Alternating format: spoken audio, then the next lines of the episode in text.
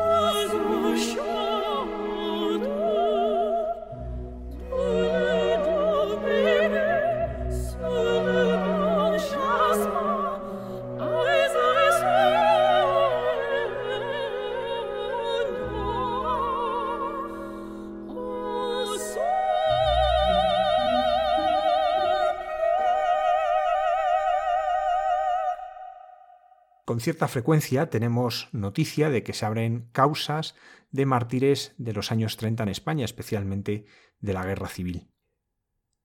Son de unas diócesis, de otras, y hoy hemos querido invitar a una de las personas que están promoviendo esta apertura de las causas. Es José Ramón Godino Alarcón, delegado episcopal de la causa de los santos de la diócesis de Getafe, que es párroco también en Belmonte del Tajo y Valdelaguna. Buenas noches, padre José Ramón. Muy buenas noches, ¿qué tal está? Pues en esta noche queremos conocer un poco mejor cómo es la causa de, los mártires y, sobre todo también qué nos aportan hoy a nosotros su vida y lo queremos hacer a través de lo que están aportando a la tuya. Eh, José Ramón, ¿qué significa para ti ser delegado episcopal de la causa de los santos? Bueno, pues en primer lugar, eh, ser delegado significa tener una responsabilidad eclesial para una diócesis concreta. Entonces, es pues un signo de, comunión con la Iglesia Universal, pero también de trabajo en la Iglesia de Getafe eh, por un encargo del obispo, que además es un encargo pues importante. El delegado de la causa de los santos eh, no solo tiene que instruir las causas que se le propongan durante su mandato, sino que también pues tiene como pues esa motivación personal de promover la santidad y de vivir personalmente en la santidad. Por eso para mí eh, supone pues todo un reto ser delegado de la causa de los santos porque me recuerda cada día que yo también tengo que ser santo y eso pues eh, es una cosa que, a uno le motiva, pero que también le da mucho respeto, la verdad. Para que nuestros oyentes conozcan, te conozcan mejor, José Ramón, eh, ¿cómo conociste tú al Señor y, cómo escuchaste su llamada? Bueno, pues yo ya desde, desde joven, de toda la vida, pues he pertenecido pues a, mi parroquia, en mi pueblo, en Humanes, y he estado siempre pues muy cerca de la vida de la iglesia. Y bueno, pues eh, la vocación eh, yo creo que nació unida pues a ese conocimiento del Señor. Pues uno va viendo la obra que Dios hace eh, en el mundo y lo que le va pidiendo a gente concreta y dice, se pregunta, oye, ¿y por qué no me lo puede pedir Dios a mí? Claro, luego cuando uno se hace un poco más mayor, se da cuenta de que no solo pues Dios te puede pedir a ti algo, sino que si tú le dices sí, es que de verdad pues estás colaborando con él, estás entrando pues en relación con él. Y por eso conocerle a él es preguntarle, yo creo, vamos, pienso, conocerle a él es preguntarle qué quiere de mí. Entonces, yo eso pues casi que no lo separo, o sea, conocí al Señor cuando empecé a preguntarle qué quería de mí. Y, bueno, pues conmigo lo tuvo bastante claro, la verdad, porque lo que me dijo fue, pues, vete al seminario. ¿Cómo es ser párroco en dos pueblos como son Valdelaguna y Belmonte de Tajo? Pues supongo que como ser párroco en cualquier otro sitio, pues en el fondo es eh, una tarea tan grande y tan enorme que, a uno le, sobrepasa y que además uno se siente pues muy pequeño y, muy indigno. Pero luego sí que es verdad que ser párroco de dos pueblos muy pequeños eh, lo que representa es un mayor conocimiento de las personas. Yo pues eh, puedo conocer, si, si, lo digo no es con mucho margen de error, que puedo conocer a casi todos mis feligreses y, ellos me conocen a mí. Y eso pues a uno eh, le da la ventaja de que sabe eh, dónde tiene que ir y a lo que tiene que ir, pero también el inconveniente de que, de que a uno ya le conocen y no solo conocen las virtudes, sino que también se conocen los defectos. Entonces, bueno, pues, ¿qué supone ser párroco de los pueblos? Pues supone eh, darse cuenta de lo pequeño que uno es, pero también de que cuando uno se, se pone del lado de Dios y se pone de su parte, pues deja a Dios trabajar y ve mucho más de cerca los milagros que hace Dios con la gente, la verdad. José Ramón, vamos a conocer cómo es toda una causa de canonización de mártires, ¿no? Pero queremos ir mm. al principio. ¿Cómo eh, empieza a gestarse ese grupo de mártires que se va a presentar? Bueno, pues al principio eh, lo primero que se hace siempre es eh, buscar nombres, eh, que, esto parece que, sería como hacer un casting en la vida moderna, pero no.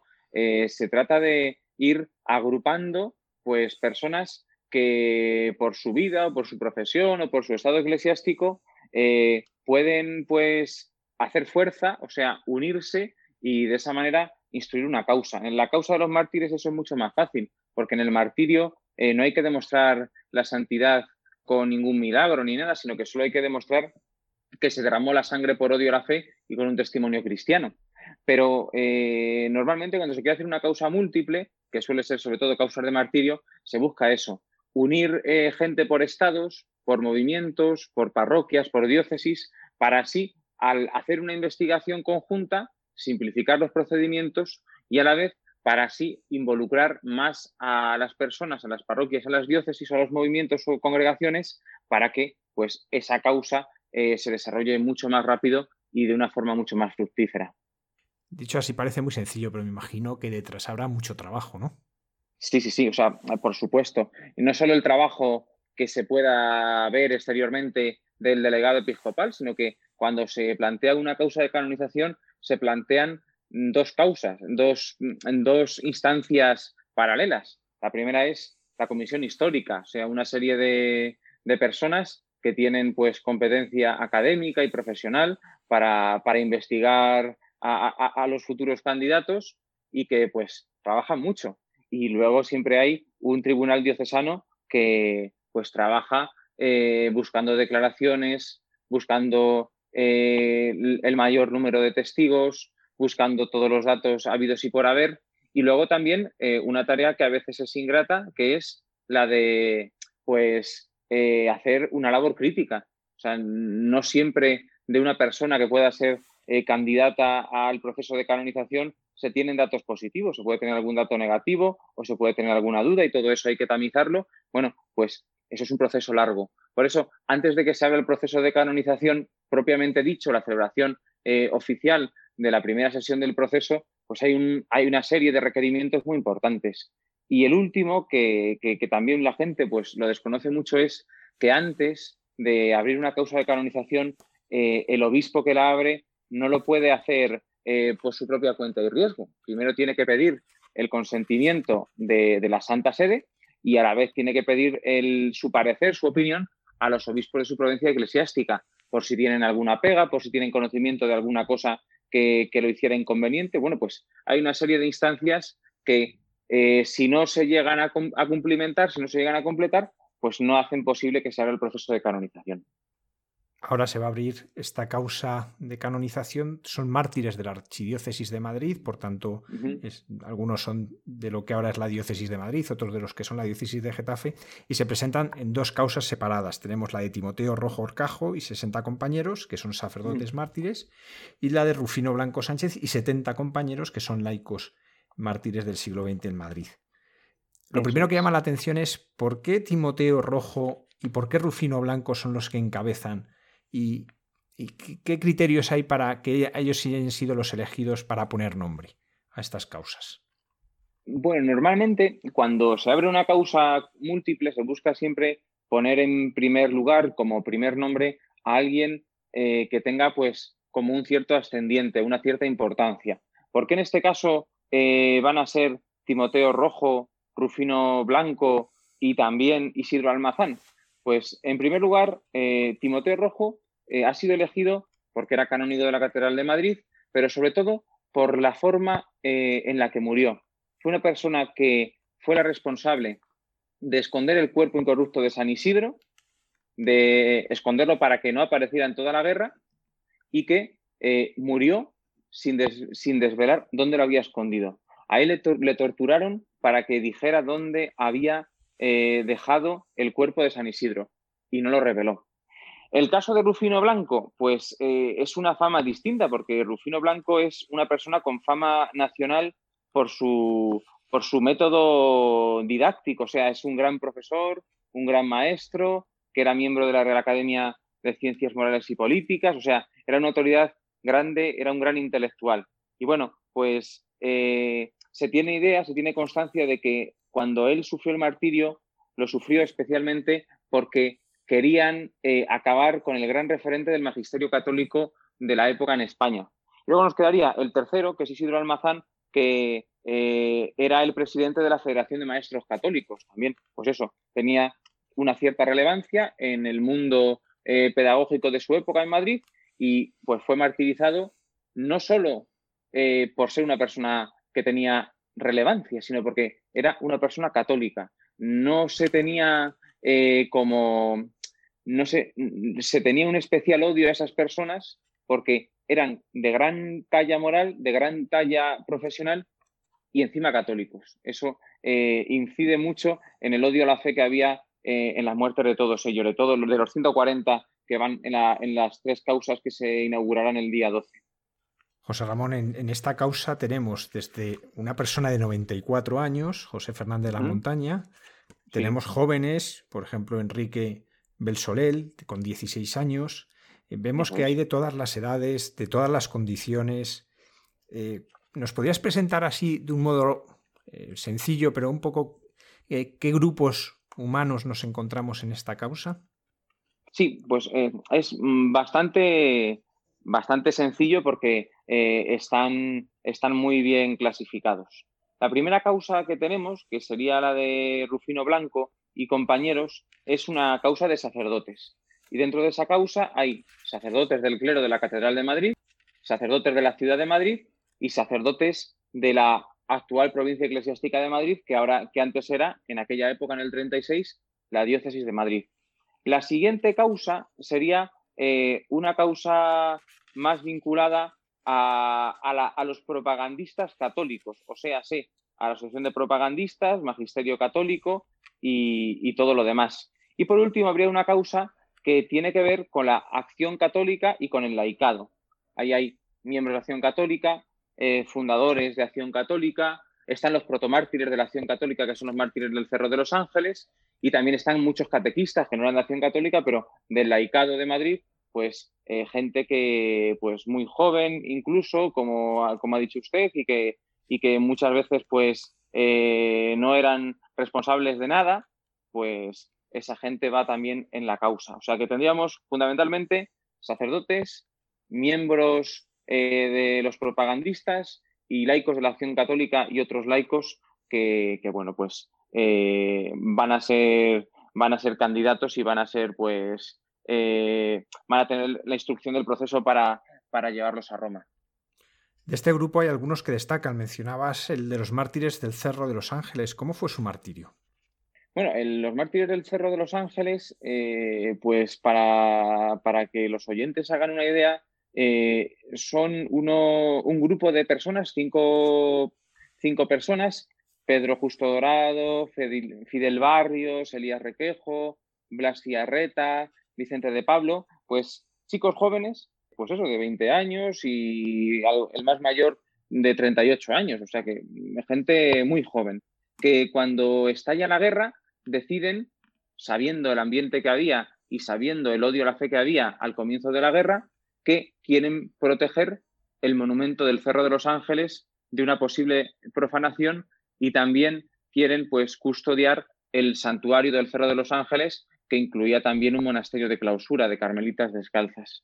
Estos mártires pasan varias noches eh, en el Cerro de los Ángeles, pero eh, llega un momento que deciden bajar a desayunar a una finca que hay al, pie del Cerro de los Ángeles y en ese desayuno eh, cuentan los testimonios, ellos, pues con una costumbre muy cristiana, se santiguan antes de empezar a desayunar y les ven, les denuncian y les les, hacen presos y les fusilan. Y, bueno, pues eh, son mártires por la fe, mueren porque descubren que son eh, católicos, porque ellos se identifican como miembros de la acción católica y entonces, pues son martirizados. Son eh, un testimonio de juventud y de vida, pues que, por ejemplo, en nuestra diócesis de Getafe, pues es algo que debemos promover su, conocimiento y sobre todo eh, eh, el ejemplo de vida que son, o sea, lo, que significa ser joven, ser católico y lo que significa dar un testimonio de vida cristiano, vaya.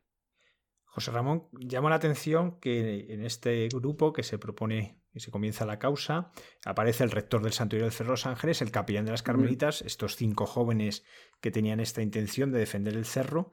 ¿Qué sucedió con las madres carmelitas que ellas no fueron martirizadas? Bueno, las madres carmelitas tienen que salir del Cerro de los Ángeles. Eh, salen porque, en cierto modo, gozan de una cierta protección. Aquí nadie, hay que pensarse nadie que nadie se lo puso fácil, pero ellas aguantaron unos días, resistieron, pero al final es eh, el, mismo, el mismo ayuntamiento de Getafe, son las mismas autoridades las que les dicen váyanse porque su vida corre peligro. Y ellas eh, no deciden separarse, sino que deciden huir a Madrid y bueno, pues como todos sabemos por la historia de la Madre Maravillas y de y, toda la documentación que hay sobre ella, que es abundantísima, pues ellas estaban en un piso escondidas en la calle Claudio Coello, me parece, pues durante mucho tiempo, durante unos cuantos meses, hasta que pueden pasar de, la zona republicana a, la zona, a la zona sublevada, a la zona nacional, y ahí ya pues eh, fundar incluso conventos durante el tiempo de la guerra y, bueno, pero las monjas salen, salen eh, después de ver muy de cerca la persecución, después de haber sido molestadas muy de cerca y, cuando ya pues eh, veía la muerte muy cercana, se las ofrece esta salida y ellas pueden salir. Cosa que otras comunidades de clausura no tuvieron esa suerte porque cuando llegaron los milicianos la primera vez, llegaron y en ese momento acabaron con su vida. En esta causa eh, aparecen algunos que son padre e hijo, madre e hija. ¿Qué sucedió? ¿Qué, se abate para que, por ejemplo, pues a dos carniceros, padre e hijo, los, los asesinen por odio a la fe? Bueno, es que eh, esa época está, está poco estudiada y cuando se estudia poco la, época, pues uno se olvida de, del medio social que había. En aquella época, eh, una familia, por ser católica, estaba señalada y en muchos sitios no es que estuvieran señalados, es que, que sus datos estuvieran en un libro, por ejemplo, de, benefactor en alguna parroquia o que se, se significaran por estar cercanos al párroco, al sacerdote, eso les convertía ya en cabeza de lista para ser asesinados. Y fue lo que pasó. Pues usted pone el ejemplo de, esa familia de carniceros, pero de tantas familias que eran católicas y por ser católicas estaban ya señaladas y cuando comenzó la guerra, pues en esos primeros meses revolucionarios, pues lo primero que se hizo fue acabar con ellos, o sea, encarcelarlos o irlos a buscar a su casa y acabar con sus vidas. Aparece en esta causa y así se menciona personas que fueron perseguidas por su particular cercanía con sacerdotes, con religiosos, con católicos mm. destacados. Eh, pues es el caso de personas que escondieron a, mm. algunos sacerdotes, eh, pues es el caso de Carlos Navarro, eh, que, mm. acompañó a, un sacerdote. abuelo de mi buen amigo Carlos. bueno, pues hay una serie de gente aquí que fue por eso, simplemente por ser la empleada doméstica de un siervo de Dios. ¿Fue ¿Esta realidad de esconder a los sacerdotes fue muy extensa, a los sacerdotes o a religiosos? Fue una relación, eh, fue una, sí que fue algo muy extenso eh, y sobre todo en las zonas más rurales. En Madrid capital era muy difícil esconder un sacerdote, que, los hubo. Don José María García la Higuera fue el vicario general eh, durante la guerra del clero de Madrid, porque él estaba también escondido en Madrid y sabía, conocía dónde había varios sacerdotes y, bueno, fue el encargado de mantener pues la, unión entre los sacerdotes que podían un poco verse durante la guerra o que estaban camuflados. Pero en la zona rural sí que es verdad que mucha gente, jugándose la vida, escondió al sacerdote o le facilitó la huida.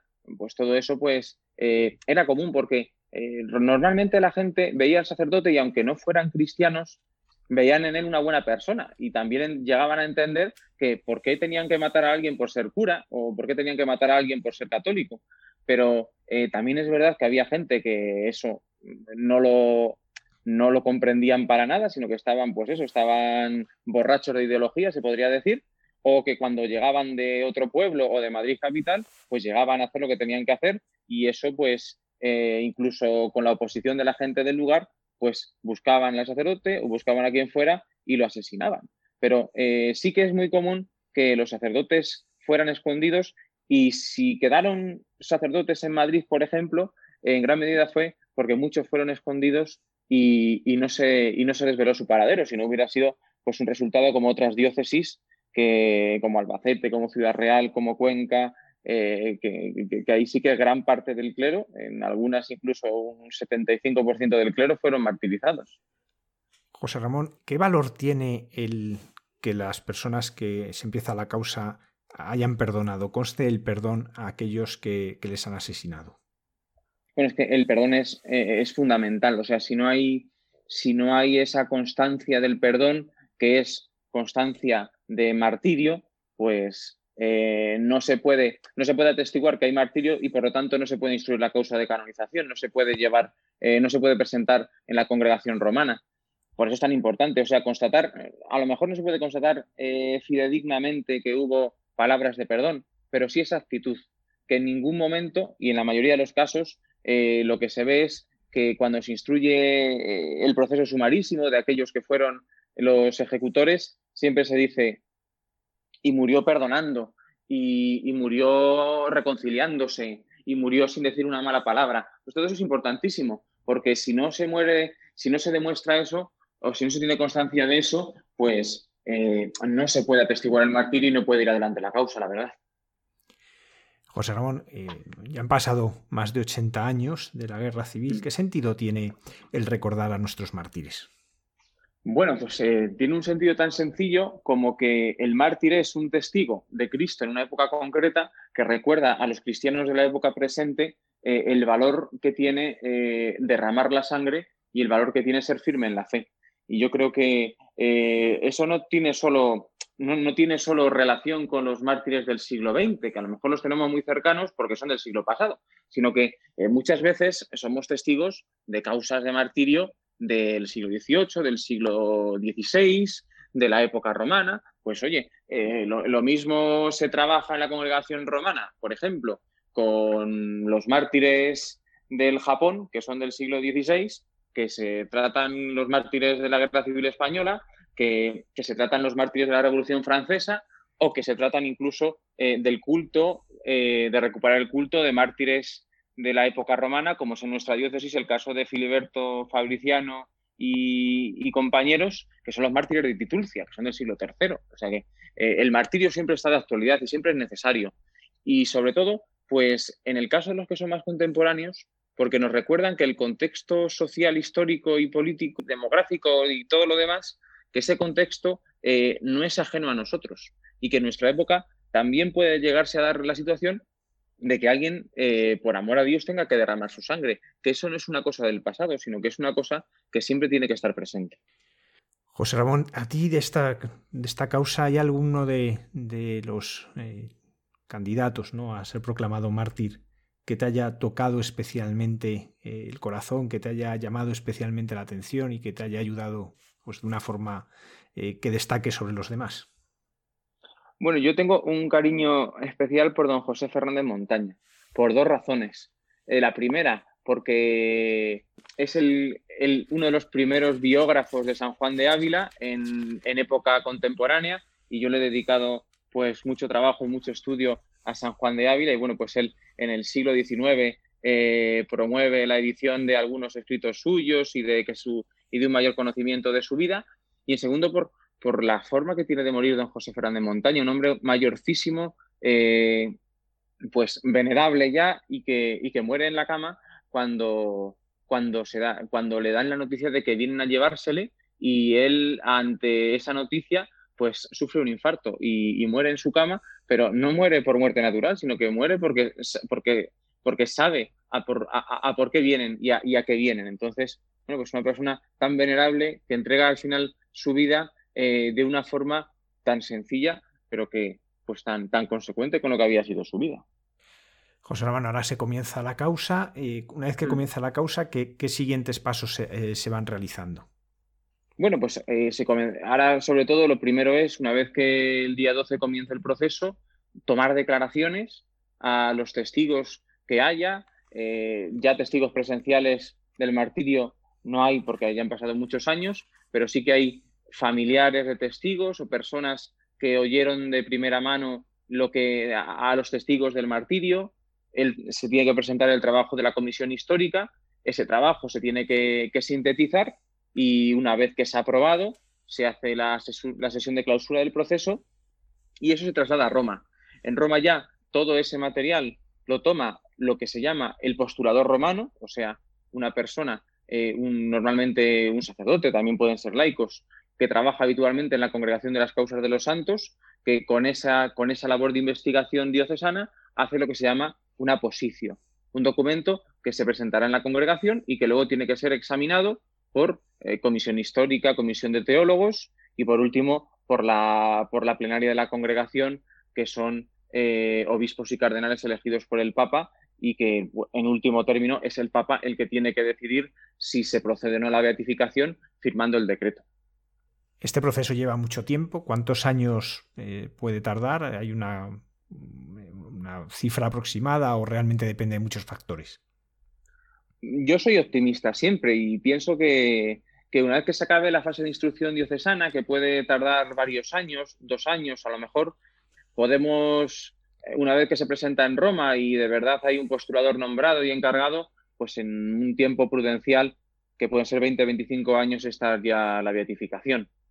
Si todo va bien, claro, si todo va bien, si todo va en marcha y no se pierden los ánimos, no se pierden las ganas, bueno, pues 20, 25 años eh, sí que podemos ser testigos de la beatificación.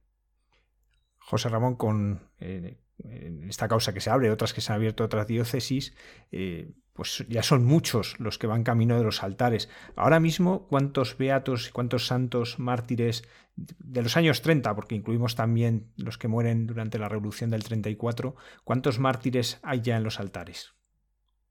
Mártires en los altares hay varios miles, varios miles porque últimamente ha habido causas de más de, de más de 100, de 200, incluso de 900. Eh, los datos que tenemos son, por ejemplo, eh, mártires sacerdotes eh, sin, sin, sin, beatificar, hay 4.000. Y, y, y, ya beatificados y tal y cual, pues sacerdotes también hay ya varios miles. En total, ¿cuántos puede haber canonizados beatificados de la guerra civil? Pues podemos ponernos en el orden de, de casi, de casi 2.000 personas. Pero claro, llevamos 2.000, pero detrás tenemos una tarea por lo menos de 8 o 9.000 más. O sea que esto es... Eh, se, ha hecho como quien dice, pues un pequeño trabajo, pero eh, si se sigue ah, con, con, con, este ritmo, pues se trata de que al final estamos ante casi 15.000 mártires. José Ramón, ¿podríamos hablar, por tanto, de que la persecución religiosa en España en aquellos años es de las más numerosas en la historia de la Iglesia.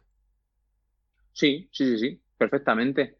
Cuando se dice una cosa que se repite pero que la gente no se cree, es que tienen razón. O sea, cuando se dice que Madrid tiene más mártires que la Roma antigua, por supuesto, y que en Madrid hay más, más santos enterrados que en Roma, por supuesto. Solo hay que, solo hay que pensar que pues toda la gente que está enterrada eh, en el cementerio de la Almudena, en, eh, los tapiales, y, ya ni te cuento la gente que hay enterrada en Paracuellos, pues, pues eh, estamos ante, ante, vamos, ante mm, las catacumbas, mm, pero, pero multiplicadas por mil.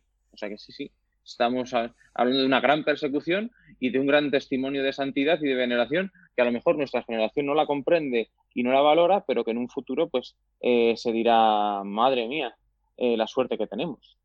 Sí, bueno, a veces se nos olvida que esta sangre de estos mártires de los que estamos hablando, eh, pues ha sido lo que ha hecho posible fructificar la semilla de nuestra fe. Y eso, por eso queríamos hoy tener en nuestro programa a estos protagonistas, ¿no? Y por eso queremos agradecerte, José Ramón, el, haber estado con nosotros en esta noche y habernos ayudado a entender mejor qué son las causas de los mártires y el valor que tienen para nosotros, que a veces es lo que se nos puede olvidar y no darnos cuenta de lo importante que es sabernos hijos de estos mártires y que nuestra fe ha sido regada por su sangre. Pues José Ramón Godino Alarcón, muchísimas gracias por acompañarnos en esta noche. A ustedes, muchas gracias.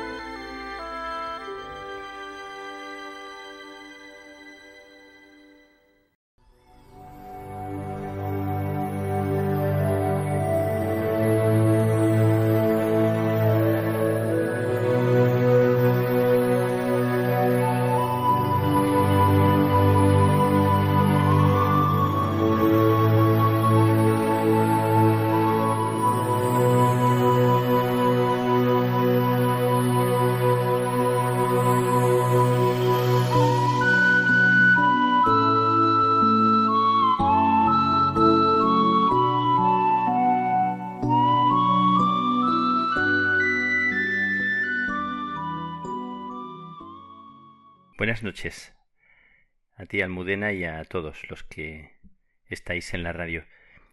Buenas noches a los que andáis de camino y a los que no podéis caminar, a los que estáis en casa o estáis ahora descansando, a cualquier persona que, que me escuchas ahora en este diálogo que quiero compartir con, con cada uno, con cada una, eh, queriendo a la vez que hablo, que, que expreso algo de lo que me ronda por dentro, también escuchar lo que late dentro de, de tu propio corazón que, que escucha en este momento y hacerlo oración y elevarlo al corazón, al pecho de Dios para que se convierta en, en fuerza de vida, que te ayude en el momento en el que estás, que sea como una bendición. Em, pues esta semana tantas cosas, tantos momentos, tantas situaciones, tantas caras, rostros y, realidades que, que rozan y que tocan la vida. Entro en una tienda y veo una revista donde hay un personaje y te describo, os describo el personaje, es como un hombre joven, de buena apariencia, con la camisa desabrochada y una pajarita también desabrochada, se ve la camiseta debajo de, de la camisa y está como en, un, en una cierta actitud desgarbada, como un poco así como dejado, en tono interesante, un poco, un poco chulesco. Desde luego que no sé quién es, pero en el cartel se ve que es una persona famosa y dice su mujer, leo en inglés, como sabéis, sigo en Dublín, y en el cartel se lee que su mujer es la que le ha ayudado a sobrellevar la fama, a poder llevar adelante tanta fama. Y yo me quedo pensando, qué curioso, porque seguro que es un personaje muy conocido, y seguro que, que alguna adolescente o los adolescentes le conocen mucho. Seguramente sea un personaje por, por las trazas y por lo que veo, alguien de, del fútbol o alguien del deporte irlandés. Pero qué curioso que yo no tengo ni idea de quién es. A mí esta persona es una persona más, pero él en su pose da la sensación de, de ser como esas estrellas que, que van por la vida como sin saber muy bien cómo moverse, o tal vez sí sabiéndolo, pero como, como dando esa apariencia de personas que están como en otro nivel. Y digo, bueno, pues es un ser humano como otro cualquiera. Y me pienso, ¿dónde está, dónde está su, su persona, su importancia, su verdadero valor, cuando deje de hacer deporte, cuando deje de ser una persona reconocida. Y esto me lleva a pensar hoy en, en la importancia de la persona, de las personas, porque recuerdo también una vez que, que di una charla a un matrimonio, a unos matrimonios de obreros, de gente muy sencilla, hace muchos años, hace 20 años, y era una gente entrañable, que pertenecían y participaban de la espiritualidad de las damas catequistas y eran obreros, gente tan sencilla, me dio mucho gusto compartir con aquella gente. Y los demás que estaban en las charlas que yo daba en el curso dijeron al matrimonio mayor, una gente súper sencilla, cuéntale, contadle al padre lo que os pasó. Y me contaron una historia que os quiero relatar por esto de la importancia y de la sencillez. Ellos vivían en un en un lugar, en un pueblo, y en el pueblo había una fábrica. Ellos se ve que en esa época no tenían trabajo, necesitaban dinero, era gente muy muy pobre, y fueron a la fábrica a preguntar si podían tener trabajo. El encargado de la fábrica le dijo al señor en tono de en tono de broma o en tono un poco así como para quedarse con él. Mire, si quiere conseguir trabajo, solo tiene dos opciones, o acudir a Franco o acudir a, al Papa. Ellos volvieron a casa y entre los dos el matrimonio dialogó y pensó ¿qué podemos hacer a uno de los dos? Nos han dicho que tenemos que acudir y dijeron vamos a acudir al Papa y entonces escribieron una carta, se enteraron de la dirección de cómo podían escribir y escribieron al Papa. Estoy hablando de hace muchos años porque eh, en aquella época era el, el Papa Juan XXIII, y ellos mandan una cartita donde expresan su situación y la mandan a Roma. Cuando pasa un tiempo, pasan, no sé, el tiempo que fuera, unas semanas, y les mandan llamar de la fábrica. Por favor, vengan. Y el señor, el encargado de la fábrica, les pregunta ¿Se puede saber qué han hecho? ¿Qué es lo que han hecho? Y el, matrimonio dijo con toda ingenuidad, con toda sencillez, pues hemos hecho lo que nos dijo que hiciéramos. No, usted nos dijo que escribiéramos o a Franco o al Papa y hemos escrito, nos pareció que era más importante el Papa y le pusimos una carta, le dijimos la situación y, y la necesidad. ¿Qué pasó? Que el Papa Juan XXIII, al recibir la carta, le llegó y se puso en comunicación con el cura del pueblo y le hizo eh, la pregunta de, de, cuál era la situación de, esa familia y si era verdad que había una fábrica en el pueblo y pidió por favor que si les podían dar trabajo y el hombre empezó a trabajar en la fábrica. Bueno, y cuento esta historia me ha venido a la mente por, por lo que estoy diciendo de la importancia de la sencillez y de del valor que damos a las personas y de la grandeza del alma humana de quién es una estrella y de quién tiene valor o no tiene valor para, para nosotros. Hace años, cuando yo estaba en el desierto de Las Palmas pasando unos días, y coincidió que estaba mi padre y, mi madre y mis hermanos pasando unos días, y estaba por allí haciendo unos días de retiro, no sé si era eh, cardenal o era el arzobispo entonces, arzobispo seguro que sí, de Barcelona, y estaba por allí haciendo retiro, por el desierto de Las Palmas. Y mi padre, paseando, se encontró con aquel hombre que mm, no sabía quién era, igual vio un señor con clériman y con una cruz. Y mi padre se acercó y, y le preguntó con toda naturalidad Ah, pues usted seguro que conoce a mi hijo, a mi hijo Miguel. Y el, el arzobispo, el cardenal, debió decir Pues no, la verdad que no le conozco. Mi padre es extraño. ¿Cómo puede ser que no conozca a mi hijo? si mi hijo es una persona que, que es muy conocida aquí, en este lugar. Bueno, sin tener ni idea de a quién le estaba preguntando. Luego, cuando nos enteramos de lo que había pasado, pues nos reíamos con él. Como un padre, para un padre, su hijo, su hija, eh, los hijos son sus estrellas, son eh, la estrella más famosa, más importante. Y alguien que tiene delante, que puede ser un cardenal, o puede ser una estrella, o puede ser quien sea, es una persona importante, seguramente, eh, pero no tan importante como aquel al que, al que ama su corazón. Me acuerdo también que hace años, cuando Mecano estaba en lo más alto de su fama, fueron a dejar un donativo a un convento de frailes, un donativo para las residencias y, los proyectos que tenían, y el, el frailecillo que salió a abrir la puerta vio que venía una mujer y dos hombres y recibió el donativo, lo recogió, les preguntó que quiénes eran, somos un grupo de música, nos llamamos Mecano, ah, muy bien, pues encantado y tal, les agradeció y ya, que cogió el donativo y, y vino a la comunidad y, y, les dijo, pues ha venido, han venido unos músicos que, que mm, a dejar un donativo y tal, y, y alguno de los frailes jóvenes preguntó, ¿pero qué grupo? Dice, dicen que se llaman Mecano o algo así, pero ¿cómo que ha venido Mecano? Y bueno, se, se quedaron así sorprendidos de que el frailecillo mayor no conociera. Pues claro que no conocía y eran unas personas amables que vinieron a dejar un donativo. Realmente, ¿cómo no deslumbra tantas veces la importancia de las cosas y de las personas?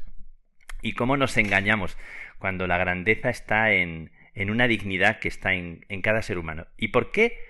Os cuento todo esto? ¿Por qué cuento todo esto? ¿Por qué me remueve todo esto? Porque estamos en, en un tiempo precioso, que es el tiempo del Adviento.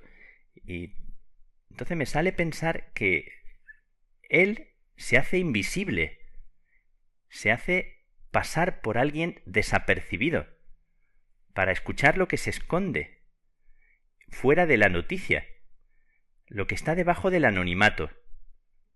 Es como que Él mismo se hace presente con su disfraz de inapariencia en las esquinas olvidadas. Me, me, parece precioso pensar que Dios juega a entrar con pies de cotidiano para entender lo que, lo que está más caído, lo que está más tirado, para entender a cada persona en su esquina, en su rincón, para descubrir que cada ser humano ha de sentirse hijo e hija. Y él viene haciéndose hijo, haciéndose pequeño, haciéndose necesitado, con ropa de insignificante. ¡Qué grandeza! Y entra en todos los procesos de muerte, en toda vida escondida, en toda vida aplastada o apagada o silenciada.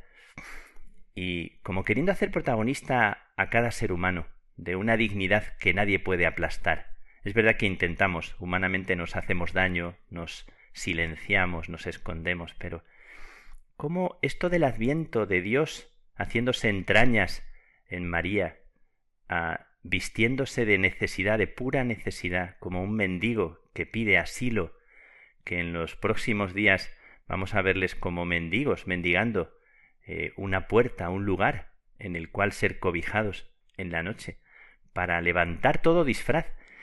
Y estaba yo pensando para levantar también el disfraz del famoso que se cree algo por ser famoso o por ser una persona conocida, igual que de la persona que está en, en una esquina o en un rincón, para hacer sentir a cada persona, a la bellísima mujer del escaparate, como a la que la mirada no se te va a ella porque es una persona rota o una persona de apariencia fea y en la que Dios pone su mirada con un amor inimaginable. Como si supiéramos cómo es la mirada de Dios, inimaginable mirada. Y estaba yo pensando que este es el secreto del adviento. Cómo Dios, pasión por cada ser humano, atraviesa la cáscara del famoso, atraviesa la cáscara del mendigo, taladrando todo lo que nosotros estimamos y despreciamos, más allá de los maquillajes, más allá de éxitos, de fracasos, de pecados y de bondades, de aplausos y de desprecios, y levanta de la sombra y acerca a su pecho a cada ser humano sin dejar a nadie fuera. Y esto va para el famoso y para el que pide en la esquina. Y de repente lo sabes, hay un calorcito como de vida. ¿Creías ser el último o creías ser el primero? Y Dios te revela el mejor de los puestos. Cuando creías ser el primero, el más famoso, descubres que hay un puesto mucho mejor. Cuando creías ser el último, descubres que eres la niña de sus ojos, que eres la alegría de su corazón. Y esto que digo no es poesía, es la verdad más importante de tu vida y de la mía. Levanta del polvo al desvalido, alza de la basura al pobre, para sentarlo con los príncipes, los príncipes de su pueblo. A la estéril le da un puesto en la casa como madre feliz de hijos. Tengo una amiga en Argentina que es pequeñita, no es, no es grande físicamente, y es una mujer de un corazón grande, se llama Mónica, y sabéis que desde un día que le ofreció un café a, a una travesti, a una, a una trans, a una mujer trans, acogió, empezó a acoger a, a, los, a las trans de, de Argentina y se ha convertido en un fenómeno. Una mujer muy criticada, muy perseguida, muy machacada, eh, y simplemente lo que hace es acoger, ofrecer su, su acogida, su amabilidad, para hacer sentir a esas personas que son como los últimos, los, los más despreciados, que son hijos de Dios, simplemente, sin juzgar nada. Cómo ella es y se convierte con su actitud tan cuestionada en adviento, adviento, y cómo nosotros con nuestra actitud somos adviento para la llegada de un Dios que rompe la cáscara y penetra rescatando la dignidad. Me, me encanta. Dice Isabel de la Trinidad que la vida del sacerdote como la de la Carmelita, fijaos qué bonito, la vida del sacerdote como la de la Carmelita, en este caso la tuya, la mía, la de cualquier cristiano, es un adviento que prepara la encarnación de Dios en las almas. Tú eres un adviento que prepara la encarnación de Dios en las almas. Esa es tu misión y mi misión. Que Dios te bendiga, que Dios te, te haga sentir como rompiendo lo que a ti te parece que, que no es estimable de ti y de los demás, se convierte en la niña de sus ojos. Y esto es el adviento. Para mí, así lo siento. Que Dios te bendiga y que seas bendición para los demás.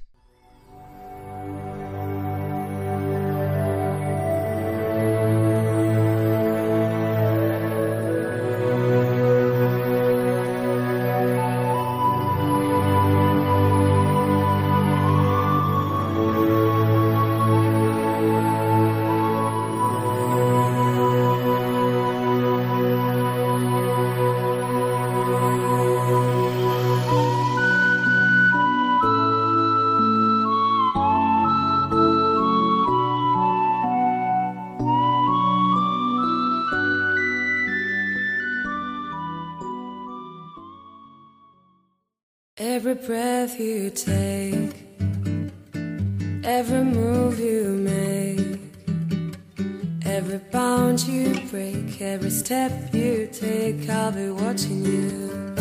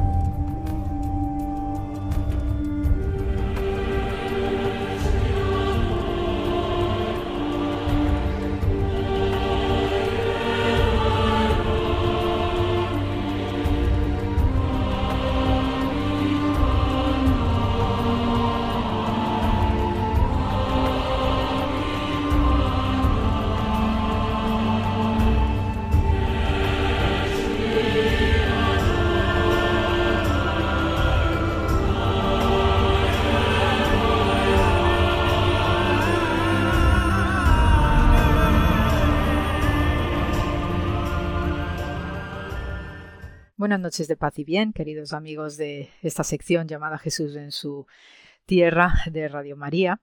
Y voy a hacer un alto en el camino en este itinerario de los milagros de sanación que está realizando eh, Jesús de Nazaret en este año pandémico para eh, aventurarnos en el mundo y en el universo femenino del embarazo y el parto de las mujeres en los tiempos de Jesús, precisamente, y a través de un ejemplo maravilloso como es eh, María de Nazaret. Entonces, como hemos iniciado el domingo el Adviento, este tiempo de espera tan especial eh, para aventurarnos ya próximamente en las eh, Navidades, pues voy a comentaros detalles y peculiaridades de vida cotidiana, de cultura material también, de costumbres, ya que probablemente seguía María, la Madre de Jesús, desde el punto de vista de la gestación, los nueve meses y lo que también significa el parto. Y precisamente también destacaros que el hombre tiene un papel precioso y maravilloso en toda esta situación. para una madre judía, el embarazo es obviamente algo muy especial ya desde el momento en el que tiene conciencia de que hay un embrión que después se va a convertir en un feto. Entonces, eh, se le suele rodear a, la, toda madre judía de un ambiente de tranquilidad, de eh, espiritualidad, porque la madre, al igual que el padre, tienen la responsabilidad profunda y máxima de no solo llevar a buen término ese embarazo desde el punto de vista físico, biológico, sino que también deben proveer por la espiritualidad ya desde el vientre materno de esa criatura que va a venir. Entonces hay una serie de comportamientos, una serie de pautas, ¿no? de actitudes también que ayudan en esta dirección, tanto desde el punto de vista eh, físico del bebé, que todo venga bien, que no haya alteraciones físicas tampoco para la madre y especialmente la vida espiritual del propio feto. Para eso también la madre debe estar cumpliendo rigurosamente una serie de eh, pautas de comportamiento que igualmente la obligan a preservarse físicamente y también desde este plano espiritual. Y por tanto, cuando una mujer ya tiene noticia que está embarazada, pues se la recomienda de manera muy viva que atienda a los oficios regulares de la sinagoga y que también se embarque en el estudio de la Torá, ¿eh? el Pentateuco, el, libro de la, el gran libro de la enseñanza y de la ley judía. Entonces debe intensificar este tipo de comportamientos de estudio porque al mismo tiempo que ella está interiorizando una enseñanza, unas normas y la cultura de su pueblo, eso lo está transmitiendo también al bebé que lleva en su seno.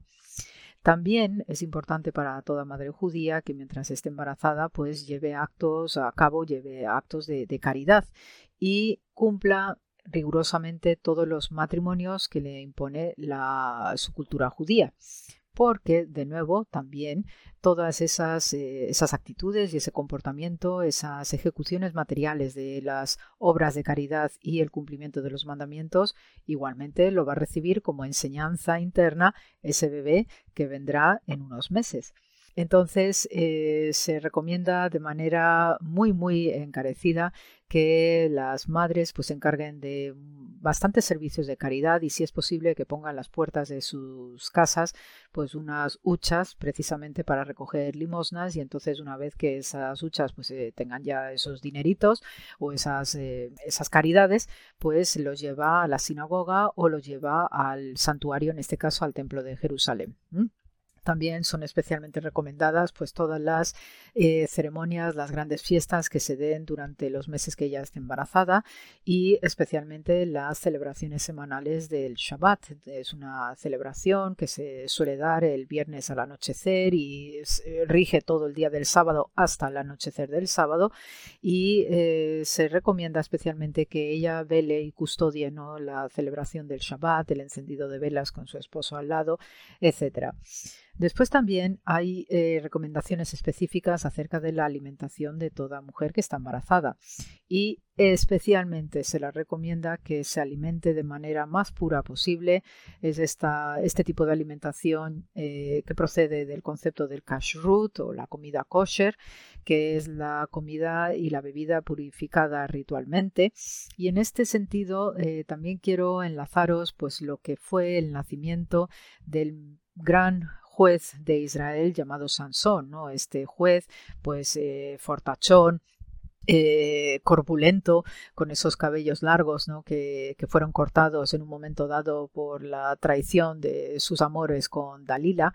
Entonces, cuando leemos en Jueces 13, que es, es un episodio también de anunciación, puesto que viene un angelote fenomenal y comunica a la mujer de Manoah, eh, el hebreo Manoah, eh, le comunica a su mujer que va a ser madre de un nazareo, de un hombre consagrado, pues eh, una de las instrucciones que le da este superangelote de Dios es que se alimente correctamente, no coma eh, alimentos impuros y no beba productos derivados del vino. Entonces, en este sentido, pues vemos en los comportamientos de estas madres judías eh, con estas normas de alimentación una analogía y un paralelo a lo que ya se está haciendo o la instrucción que recibe la madre del futuro juez de Israel llamado Sansón, que se puede leer en Jueces 13. Después, eh, desde el punto de vista también de las actitudes o, las, o los comportamientos perdón, que deben tener las madres judías, pues se deben de abstener de cualquier circunstancia o cualquier situación violenta, obviamente, eh, de cualquier eh, chismorreo o de comportarse de manera chismosa, eh, y en esto sí en algún otro programa de esta secuencia de los milagros de sanación de Jesús, ¿no? A propósito de la mujer que toca el manto ¿no? de Jesús para sanar, la mujer sangrante, pues eh, recordamos que era algo bastante, bastante mal visto en la sociedad hebrea, en la sociedad judía, los asuntos de chismorreo, de cotilleo, de murmuración y sobre todo de calumnia. Entonces las mujeres que están embarazadas deben abstenerse de este tipo de comportamientos, de meterse en cotilleos, de andar eh, enterándose incluso de cotilleos de terceras personas, porque cualquier comportamiento que se salga de todas estas recomendaciones, de estos comportamientos dignísimos y de alto nivel, también eh, los judíos de antaño como los de hoy entendían que los bebés que están las madres gestando pues pueden interiorizar también este tipo de comportamientos. Y de lo que se trata es de traer una criatura al mundo que eh, sea lo más digno eh, que sean personas ejemplares y que sobre todo respondan a lo que son los mandatos de Dios que son obviamente de pureza máxima. Entonces eh, con estas consignas las mujeres eh, deben eh, mantenerse pues, en una línea de purificación constante. Se les recomienda eh, darse baños rituales en los mikvaot, ¿no? en estos baños judíos típicos, con mayor intensidad de lo que viene, viene siendo preceptivo habitualmente. Y después, por el otro lado, y por el, eh, el, otro lado que me refiero a los esposos, ¿no? a esa parte masculina, que también tiene algo que ver, ¿no? obviamente, en, estas, en estos embarazos, ¿eh? también tiene un papel muy especial y está igualmente vigilante con el embarazo de sus esposas. De hecho, a los hombres también se les encomienda pues estar atentos a cómo va evolucionando el embarazo de sus esposas, eh, deben estar vigilantes para evitar cualquier tipo de angustia o de pesar que pueda afectar de manera importante al estado de ánimo de sus mujeres y sobre todo estando embarazadas. Y entonces hay costumbres muy curiosas y sobre todo cuando ya llegamos hacia el final del embarazo, en el cual, pues por daros un, ejemplo, eh, los hombres eh, se les permite ¿no? en las sinagogas en el noveno mes pues poder abrir el, el, armario donde se conserva o donde se preserva el rollo de la Torá. Entonces, esta, esta, este papel o esta función normalmente la suele hacer el rabino de la sinagoga. Entonces, cuando hay un hombre que, cuya mujer pues, está a punto de, de parir en este noveno mes, pues se le permite de una manera muy especial que abra el armario donde se contiene el rollo de la Torá para leer la parashá eh, la liturgia que toca en ese día de la sinagoga, porque según el libro místico del Zohar, el gran libro que es utilizado en la mística judía, que empezó a ponerse por escrito allá por el siglo II de era cristiana, comienzos del siglo II de era cristiana, podemos leer que cuando la congregación saca el rollo de la Torá de su armario, las puertas de la misericordia del cielo se abren y el amor de Dios se expande, brota o emana. Entonces, este acto simbólico de la apertura de las eh, puertas del armario santo de la Arona Kodesh, donde se guardan los rollos de la Torah en la sinagoga, eh, lo que hace es simbolizar este, este verso del Zohar precisamente porque está abriendo esas puertas del cielo y eso siempre propicia que su mujer en este último mes vaya a tener un parto bueno, sin ninguna complicación para la salud de la madre y ninguna complicación para la salud del bebé. Entonces es una imagen muy bonita porque es una metáfora preciosa para lo que es la apertura de piernas de las mujeres a la hora del alumbramiento de su bebé. Entonces también la apertura de las piernas de estas mujeres es similar a estas aperturas de las puertas del cielo donde el amor y la misericordia de Dios emanan con abundancia y por eso se tiene mucha conciencia en el judaísmo que los hijos son una bendición de Dios y toda familia que viene con un hijo y con estas consignas desde luego vienen con abundancia, con felicidad y con todas las bendiciones emanadas desde lo alto. Después, también hay una serie de costumbres muy especiales y sobre todo para conjurar a la formidable demonia Lilith que ya os mencionaba en el programa de la semana pasada a propósito de, de las de exorcismos de, la hija de esta mujer cananea de Fenicia. Y eh, había pues también una serie de, eh, prácticas de tipo eh, de religiosidad popular entre los hebreos, entre los judíos y se tenía un cierto temor, el resquemor acerca de esta famosa Lilith y especialmente durante los nueve meses de embarazo. Por tanto, y ahí sí que también de nuevo vemos al hombre como tiene un papel muy importante a la hora de preservar un posible ataque demoníaco de esta Lilith que está muy empeñada en robar a los recién nacidos. Entonces se deben recitar una serie de salmos que además lo recita el marido para preservar a su mujer precisamente de los ataques de esta formidable Lilith. Entonces, eh, queridos amigos, pues he querido hacer este primer comentario acerca de cómo llevan las madres judías sus embarazos. Eh, lo voy a dejar aquí eh, por el, eh, en este día de hoy viernes y para continuar la semana que viene contándoos más cositas acerca de cómo eh, se continúa este embarazo, que supone el alumbramiento y más cositas acerca del tratamiento de los bebés en el judaísmo, sus madres y los maridos, que además tienen un papel fundamental y así también para poder entender y contextualizar cuál es el papel de San José con respecto a María de Nazaret y este niño maravilloso llamado Jesús. Así que amigos, hasta la semana que viene con un peso y un amor muy grande con este tiempo de espera llamado Adviento y nos vemos la semana que viene. Gracias por la escucha.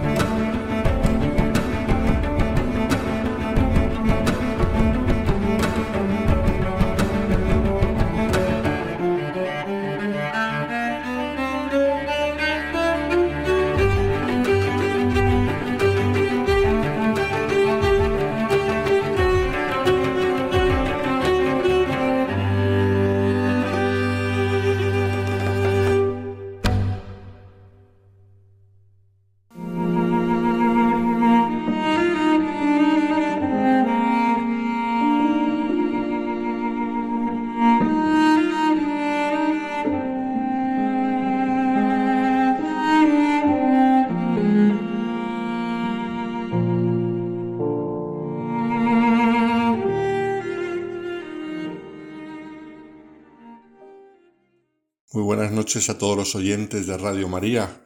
En este recorrido que estamos haciendo por el testimonio de algunos sacerdotes santos del siglo XX, hoy volvemos a España y concretamente a nuestra tierra madrileña, porque vamos a hablar de un sacerdote que dejó una profundísima huella en la ciudad de Madrid, aunque no era madrileño, sino que venía del sur, concretamente de la provincia de Almería, Muchos habrán ya adivinado a quién me estoy refiriendo, a San José María Rubio, el famoso Padre Rubio tan recordado en muchos lugares de España.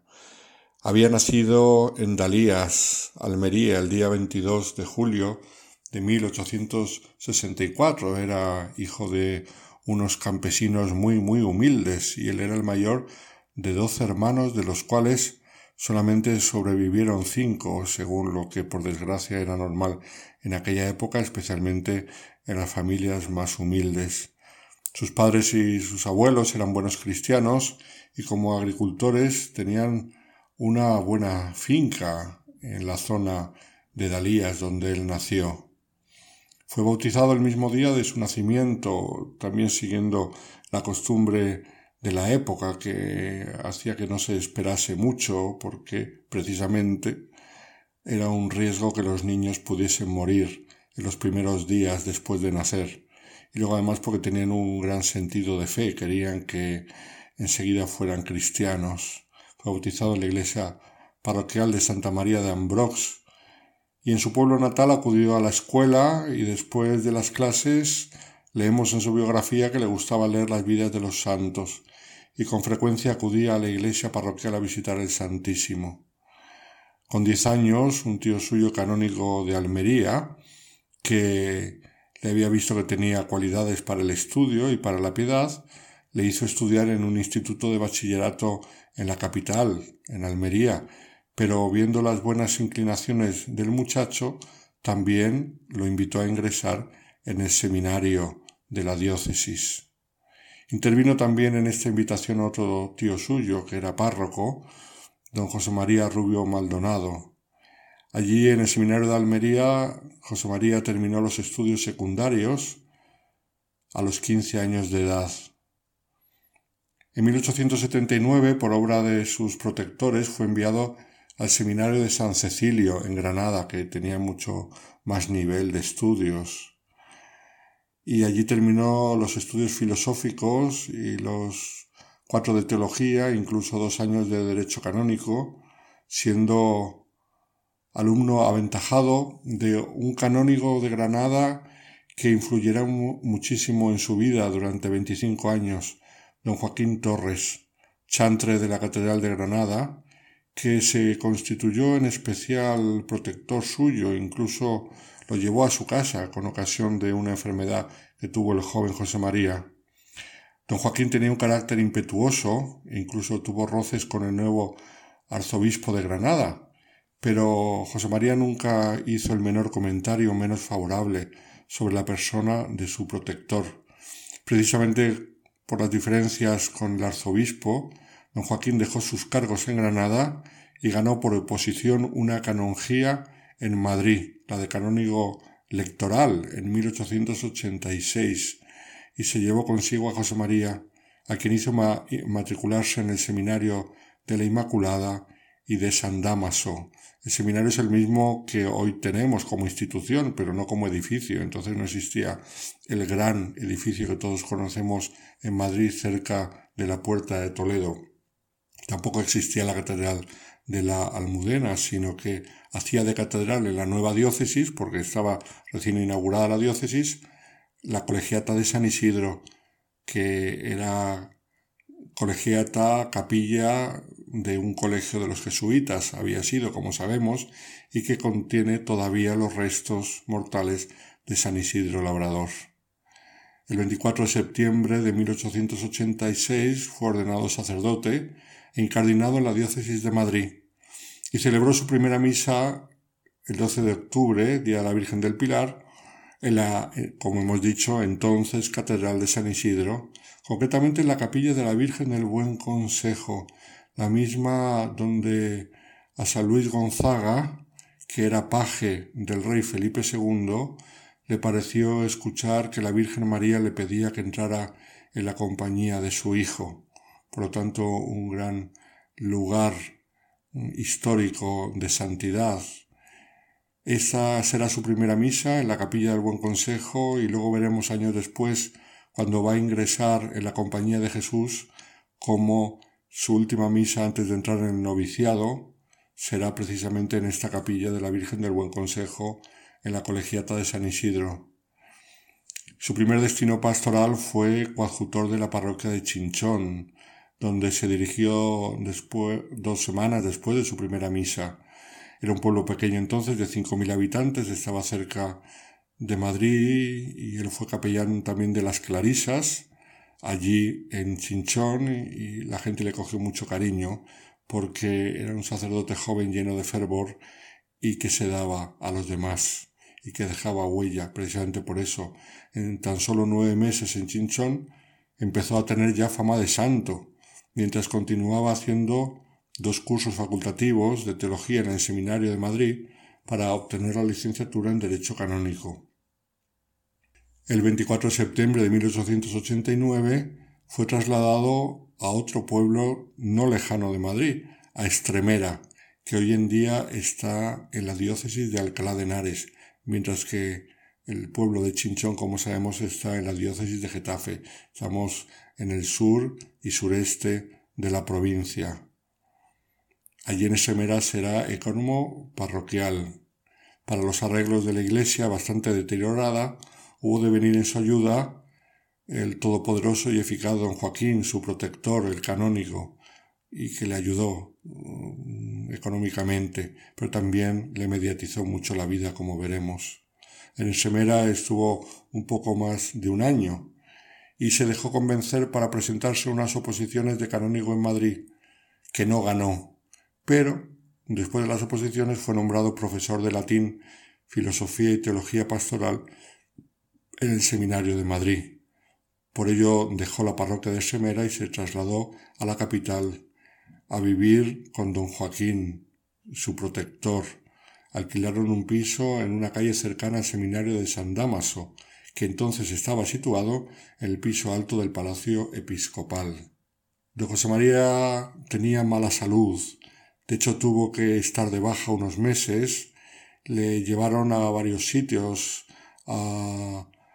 primero a una finca que tenía don Joaquín cerca del viaducto de la calle Segovia, para ver si ahí tomaba aires nuevos, no le ayudó mucho, luego don Joaquín le llevó a hacer cedilla, que era un lugar para enfermos en recuperación por eh, el aire beneficioso de la sierra, tampoco se les sirvió. Luego le llevaron a Galicia, a Mondaris, a unas termas, pero había demasiada humedad. Se fueron a las playas de Portugal, que quedaban cerca, y incluso visitaron Lourdes, quizá buscando el remedio eh, de la Virgen. A la vuelta de estos viajes, don José María fue nombrado notario del obispado y más tarde encargado del registro.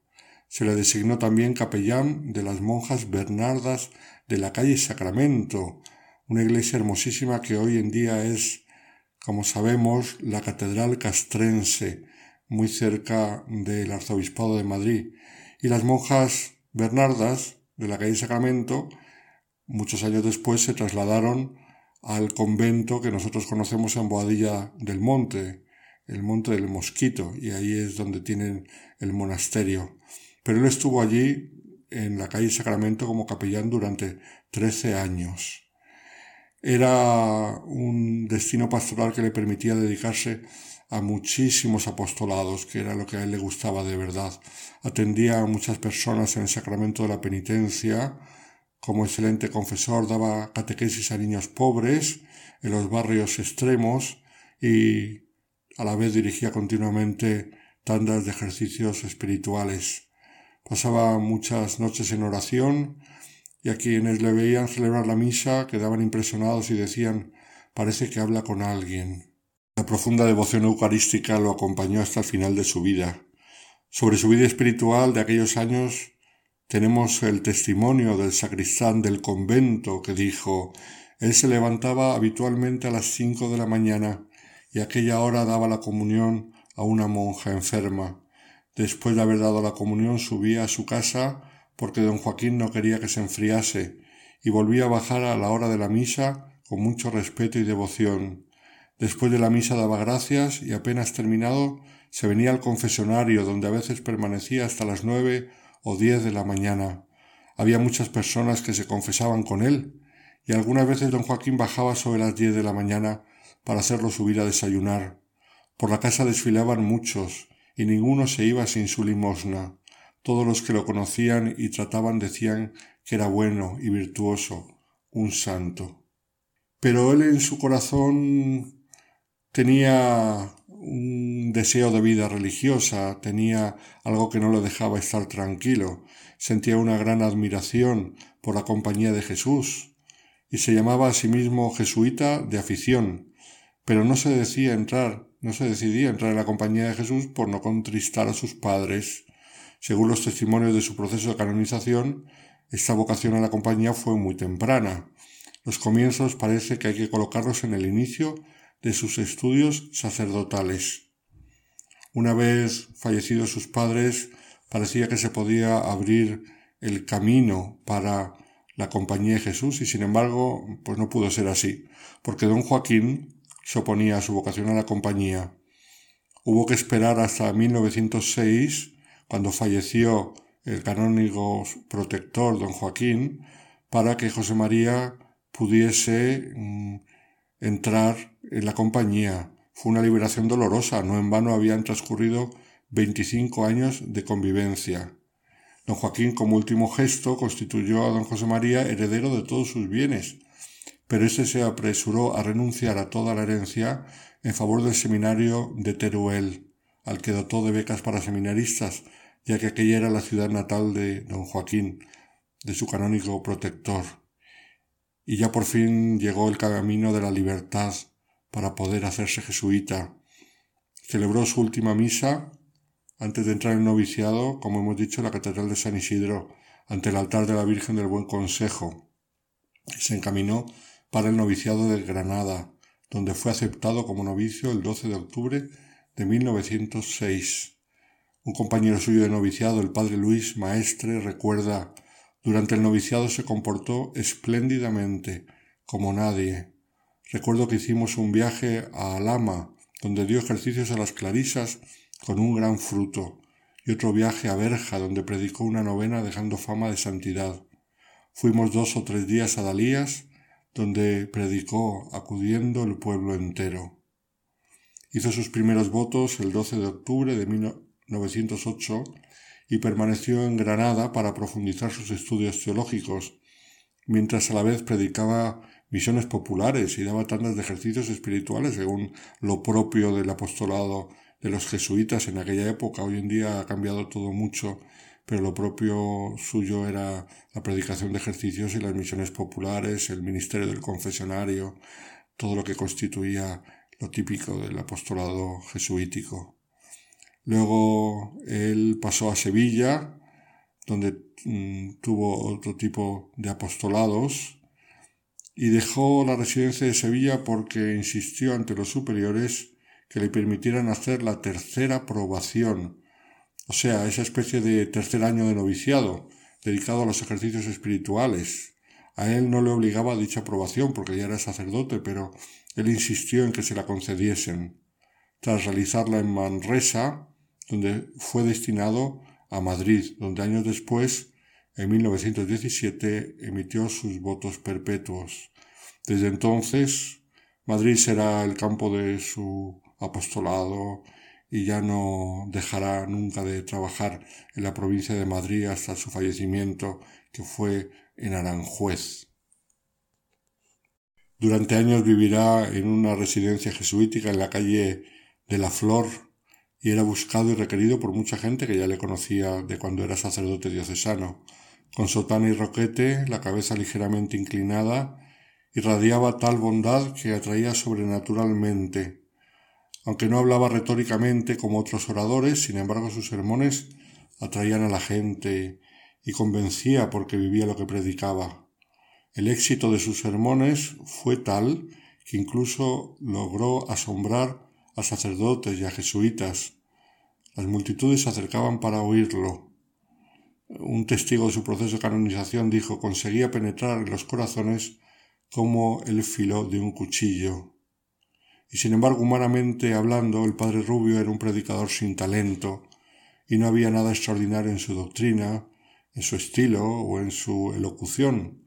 Se expresaba con una sencillez algo ingenua, como en una conversación privada, compartiendo con las almas su profunda vida interior. Organizó, predicó, atendió misiones populares y multitud de tandas de ejercicios espirituales. Tuvo muchos tipos de apostolados. Por ejemplo, él fundó en Madrid las Marías de los Agrarios, que era una institución fundada por San Manuel González García, como sabemos, que fue obispo de Málaga y obispo de Palencia, pues él la introdujo en Madrid y la dirigió durante 15 años adaptando su apostolado a las circunstancias de la diócesis matritense. Luego pensó también en fundar una rama masculina, los discípulos de San Juan, pero que no tuvo mucho éxito. Porque los superiores no quisieron que siguiera con ello y cuando le quitaron de ese apostolado y después también de la María de los Agrarios, él manifestó Debo ser tonto porque no me cuesta obedecer. Sin embargo, no era por tontería, sino porque era un hombre humildísimo. Mientras tanto había que permanecer más de tres horas en fila para confesarse con él. Atendía a todos por igual y por orden, lo mismo a marquesas que a pobres. El Señor le concedió algunos dones místicos, entre ellos el de bilocación, pues comprobaron que estuvo a la vez y a la misma hora en el confesionario y visitando un enfermo uno de los dones extraordinarios que el Señor concede cuando quiere como quiere y a quien quiere. Tuvo una gran dimensión pastoral,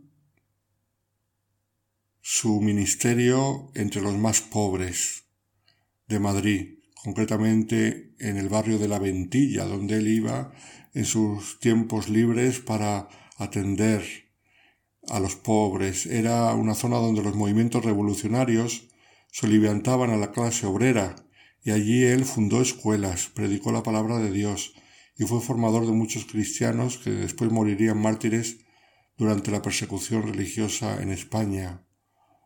Otros de sus dirigidos espirituales no solo se consagraron a Dios, sino que también algunos fundaron y dirigieron institutos de perfección y vida religiosa que aún existen todavía. A finales de abril de 1929, viéndolo debilitado por su intenso trabajo y por una dolorosa enfermedad, los superiores lo trasladaron al noviciado de Aranjuez para que reposara. El hermano enfermero declaró dos veces en el proceso de canonización y dio detalles de un ataque repentino al corazón, de cómo rezó largamente en la capilla antes de ir a su habitación y morir. Recibió la unción con pleno conocimiento. Allí, después de haber roto por humildad sus apuntes espirituales, tres días después de su llegada, concretamente el 2 de mayo de 1929, falleció de una angina de pecho. En todo Madrid no se hablaba de otra cosa. Miles de personas asistieron a su funeral en Aranjuez y él fue enterrado en el cementerio del mismo noviciado. Pero en 1953, ya después de la guerra, sus restos mortales fueron trasladados a la nueva casa profesa de Madrid, en cuyo claustro hoy reposa, visitado por mucha gente, junto a la iglesia, todos conocemos, que contiene las reliquias del que fue propósito de la Compañía San Francisco de Borja, en la calle Serrano de Madrid. El padre Rubio fue beatificado en Roma por el Papa Juan Pablo II el 6 de octubre de 1985 y luego fue canonizado por el mismo Papa en Madrid en el último viaje que hizo a España el 4 de mayo del 2003 en la Plaza de Colón. En la homilía de la beatificación dijo Juan Pablo II, su exquisito tacto de director de almas le hacía encontrar el consejo adecuado, la palabra justa, la penitencia, a veces exigente, que durante años de paciente y callada labor fueron forjando apóstoles, hombres y mujeres de toda clase social, que vinieron a ser en muchos casos sus colaboradores en las obras asistenciales y de caridad inspiradas y dirigidas por él. Un hombre pequeño físicamente y de poca presencia pero de grandísima profundidad espiritual, San José María Rubio, el tan querido Padre Rubio. Muy buenas noches a todos los oyentes de Radio María.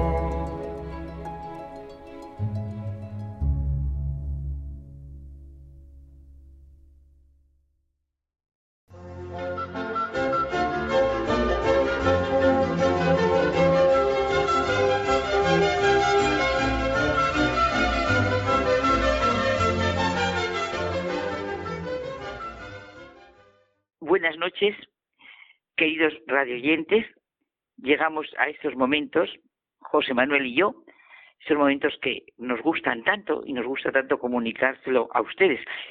Y hoy tenemos un título que va a parecer una osadía. La mejor psicología para todas las personas y tiempos, ¿sí?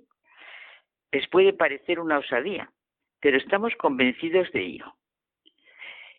La psicología que Jesús de Nazaret vive y nos enseña.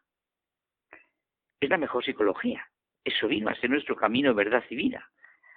La vida de Jesús lo testifica, lo hace presente con sus actos y palabras. Nos pone de manifiesto lo que nos sana, lo que nos enriquece, lo que nos descubre quiénes somos realmente. Y me viene otra vez el artículo de un médico famoso al que yo realmente estoy enganchada, Roz Carballo, y ahora me acuerdo también de otro libro, Cerebro Interno y Mundo Emocional, que es una maravilla. Bueno, nosotros le hemos comentado aquí el artículo que vamos a recordar José Manuel y yo, la estructura del alma según Santa Teresa. Es que hay unas frases que él dice al final del artículo y dice que podrían servir de lema para un psicoterapeuta actual y que él escogería de todas las frases que tiene Teresa de Jesús con una psicología maravillosa, pues escogería esa de la humildad es andar en verdad. La mejor definición de la humildad que José Manuel y yo tantas veces hemos repetido. Y también aquella otra. Y andamos acá como unos pastorcillos bobos que nos parece alcanzamos algo de vos y debe ser tanto como no nada, pues en nosotros mismos están grandes secretos que no entendemos. O sea que, Carmen, lo que me estás diciendo es que un lema para los psicoterapeutas de hoy en día serían, uno, la humildad es andar en verdad, y otro, en nosotros mismos están grandes secretos que no entendemos. Perdón, eso es lo que dice Roz Carballo, ¿eh? Por eso, por eso. Sí, Entonces, sí. a mí esto me lleva a, a- a pensar, ¿no? ¿Ante qué luz solucionamos nuestros problemas? ¿Ante qué luz pueden en una familia ayudarse? ¿O pueden ayudarse los amigos? ¿Ante qué luz se resuelven realmente las dificultades? ¿Se curan las angustias? ¿Se abren las puertas de nuestra condición humana? ¿Ante qué luz nos conocemos a nosotros mismos? ¿Ante qué verdad y en qué camino, en qué vida? Esas preguntas las deberíamos de tener clavadas y grabadas en el corazón y nos curaríamos.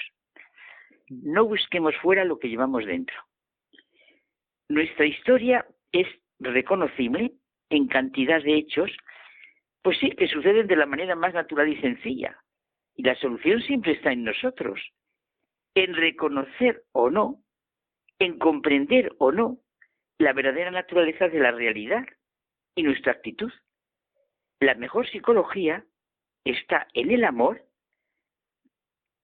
del que nos creó y se hizo hombre para hablarnos en nuestras situaciones concretas y con nuestras propias palabras. Bueno, nos creó y nos redimió.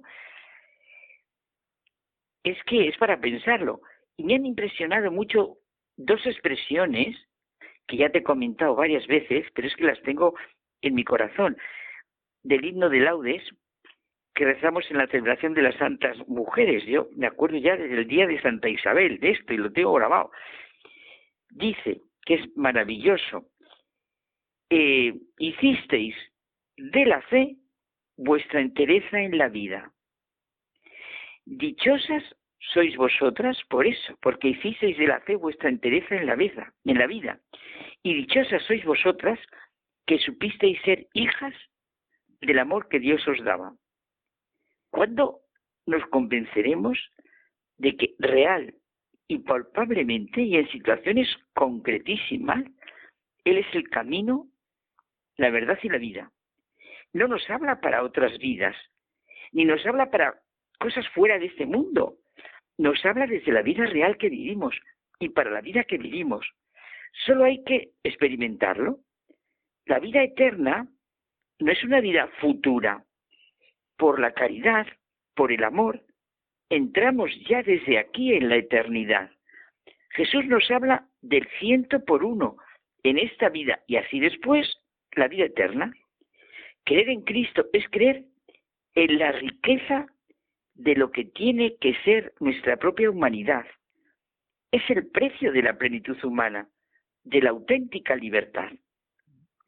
Fíjate, Carmen, cómo ante el mismo hecho, qué distintas son las reacciones, como comentábamos hace semanas, con los ladrones crucificados al lado de Jesucristo. También algunos pasamos por lo que ocurre sin reconocerlo. Se puede decir que vemos sin ver y oímos sin escuchar, ¿no te parece? Clarísimo. Es que del interior del hombre sale todo y por nuestros frutos se nos ve el interior. Nuestras relaciones con los demás son un termómetro. Actitud de víctima, de sentirse poco reconocido, de pensar que se carga con todo. Actitud de querer dominar, aunque se diga que se quiere lo mejor para los demás. Actitud que ahoga con el afán de querer saber y controlar todo, poseídos por el afán de dominio y de tener razón. Actitud de calcular lo que se da o lo que se recibe, o por el contrario, tener una buena intención con todo lo que implica una buena intención respecto a la vida. La buena intención, esa disposición de ánimo que está detrás de las acciones visibles y que implica no desconfiar y criticar, sino tener respeto, dejar valer, ayudar a crecer. ¿Qué intención tenían Jesús, María y José ante los demás? ante las más diversas situaciones. Así es. Carmen, frente a la sospecha de la mala intención, de la hipocresía, de los miedos, de las angustias, nada nos defiende mejor que la buena intención, que la honradez. Claro, cuando uno tiene buena intención ante la vida, cree, espera, confía en Dios Padre, y por eso sabe comprender, reconocer, escuchar. La vida sí está llena de dolor, más por lo que estamos viviendo. Pero si se tiene buena intención respecto a la vida, cuando viene el dolor y llegan situaciones como ahora, pese a todo, fortalece, no amarga, ni hace resentido.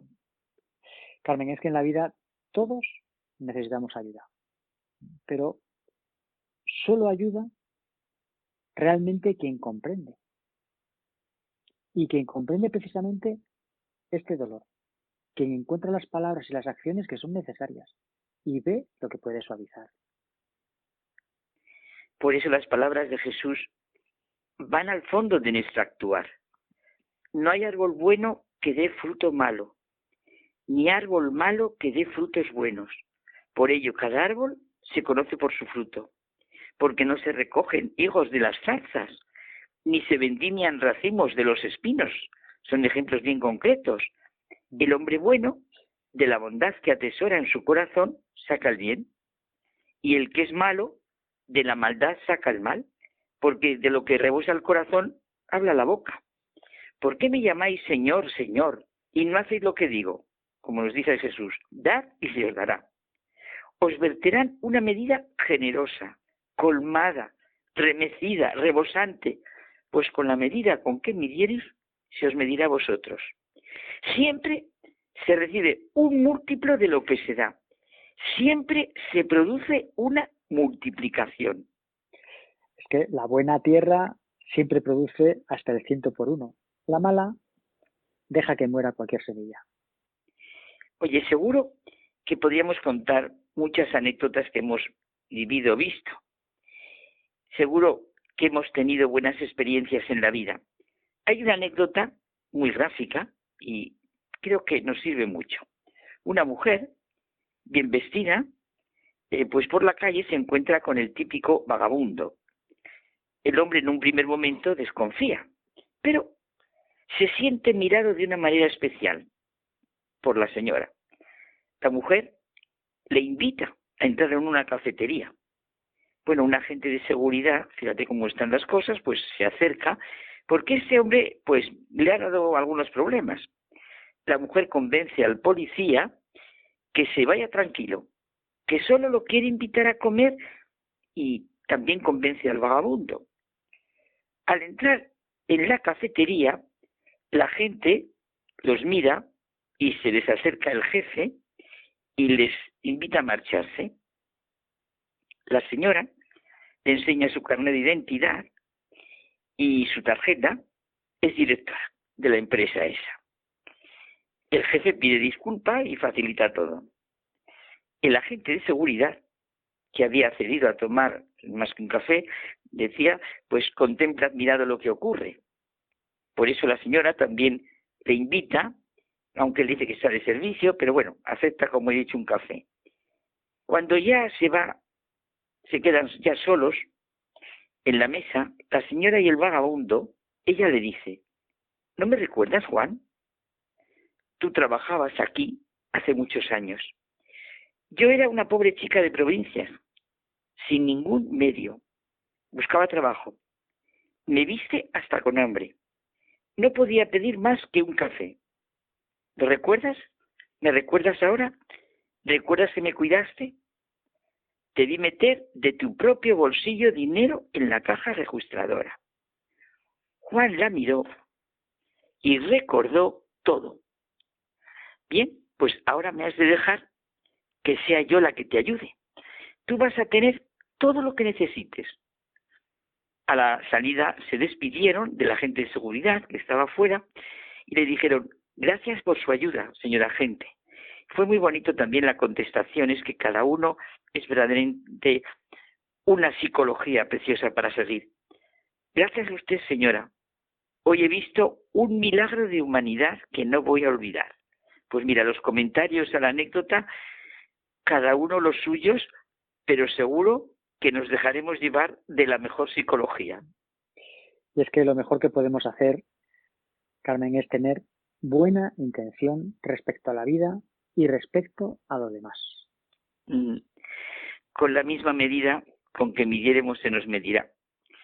Repetimos, el hombre bueno de la bondad que atesora en su corazón saca el bien, el que es malo de la maldad saca el mal, porque de lo que rebosa el corazón habla la boca. Pues llenos de esperanza, porque este es nuestro tiempo, pensemos en nuestra mejor psicología, ¿verdad, José Manuel? Así es, y ya nos despedimos hasta la semana que viene. Pues hasta la semana que viene. Buenas noches. Buenas noches.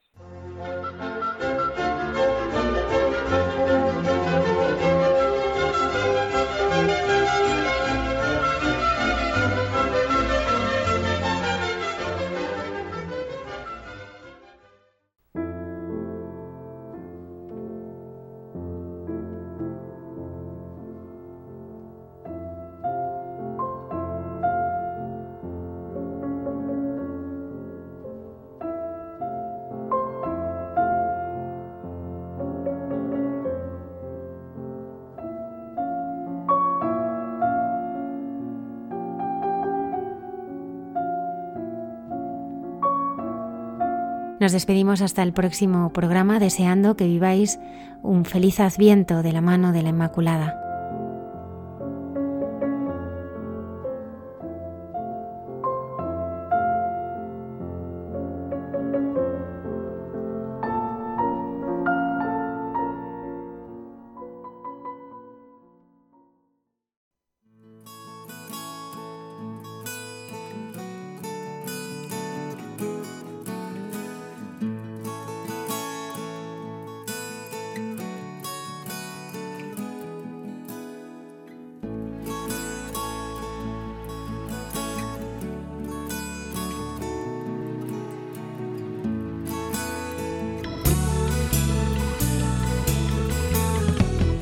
Han escuchado en Radio María Hay mucha gente buena, un programa dirigido por Almudena Delgado.